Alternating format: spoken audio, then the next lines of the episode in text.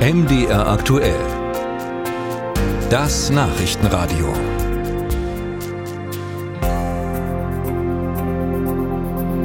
Deutschland ist an der Belastungsgrenze, was die Aufnahme von Geflüchteten angeht. Das hat Bundespräsident Frank-Walter Steinmeier diese Woche gesagt.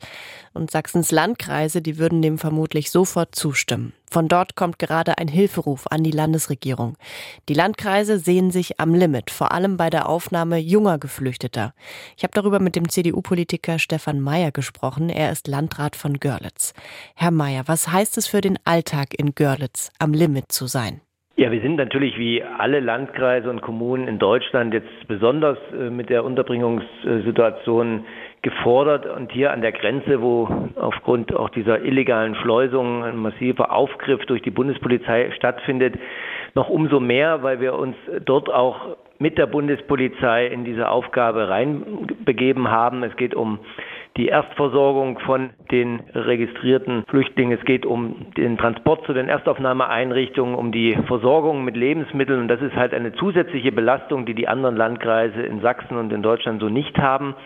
Und wir sind jetzt besonders konfrontiert mit einer zunehmenden Anzahl von sogenannten unbegleiteten minderjährigen Asylbewerbern, die UMAs, die uns äh, jetzt vor die Herausforderung stellen, dass wir schlichtweg die Standards, die dafür gelten, das sind ähnliche Standards, wie sie in Kinderheimen gelten, nicht mehr erfüllen lassen. Sprich die Unterbringungsmöglichkeit, aber auch die soziale Betreuung, die gefordert ist, werden wir nicht mehr realisieren können. Es sind zu viele Menschen, junge Menschen auf einem Raum mit zu wenig Betreuung oder was heißt das genau?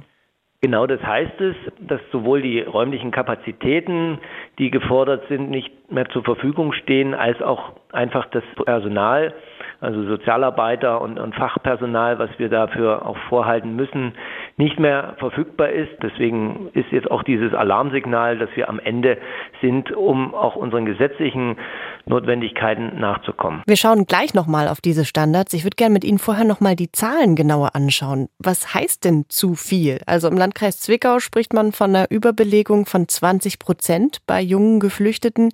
Wie sieht es denn jetzt in Görlitz aus? Wir haben im gesamten letzten Jahr 36 Omas in dem Landkreis Görlitz ja, zugewiesen bekommen.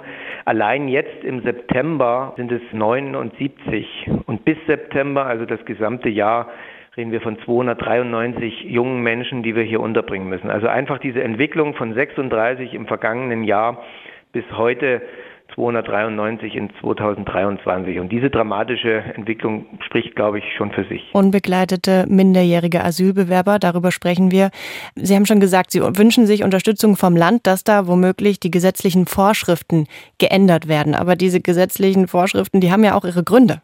Die gesetzlichen Vorschriften haben ihre Gründe, weil es im Normalfall darum geht, dass äh, Kinder, wo beispielsweise eine Kindeswohlgefährdung im Elternhaus vorliegt, aus diesen Familien genommen werden und dann natürlich auch mit entsprechenden Standards in kleinen Gruppen mit einer intensiven Betreuung auch begleitet werden. Das ist auch vollkommen richtig in solchen Fällen, aber wir sind eben halt jetzt in der Situation, wo wir nicht von vierjährigen kleinen Mädchen sprechen, sondern oftmals auch von 15, 16 oder 17-jährigen Jungs, für die dieselben Standards gelten grundsätzlich und deswegen ist es für mich halt auch ein Punkt, dass man da auch differenzieren muss. Solange das nicht der Fall ist, verstoße ich de facto dann auch gegen geltendes Recht und das kann ich mir nicht erlauben. Deswegen ist es wichtig, dass sich dort äh, der Freistaat und der Bund bewegen und eine größere Flexibilität an den Tag legen.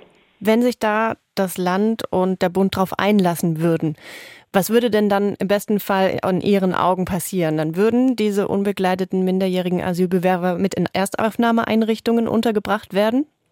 Dann könnte man sowas äh, beispielsweise tun, dann könnte man gezielte Gemeinschaftsunterkünfte dafür nutzen, wo man sicherlich auch mit einer gewissen räumlichen Abgrenzung so eine Unterbringung organisiert, aber zumindest jetzt wegkommt von den bisherigen Betreuungsstandards. Jetzt haben wir Ende September. Was droht, wenn Sie jetzt keine Unterstützung bekommen? Dass wir jetzt in die Situation kommen, tatsächlich über Unterbringung in Zelten zu sprechen. Das ist ein Szenario, was ich mir nicht äh, habe vorstellen können, aber jetzt vorstellen muss. Es droht jetzt eine tatsächliche Überforderung. Wir werden im Zweifelsfall wieder in die Situation kommen, dass äh, Turnhallen und andere Räumlichkeiten genutzt werden müssen. Das ist kein Zustand, das ist aus meiner Sicht auch keine menschenwürdige Unterbringung und das ist auch etwas, was die Akzeptanz in der Bevölkerung nicht mehr findet. Das ist eine große Gefahr auch äh, für den sozialen Frieden in unserer Gesellschaft.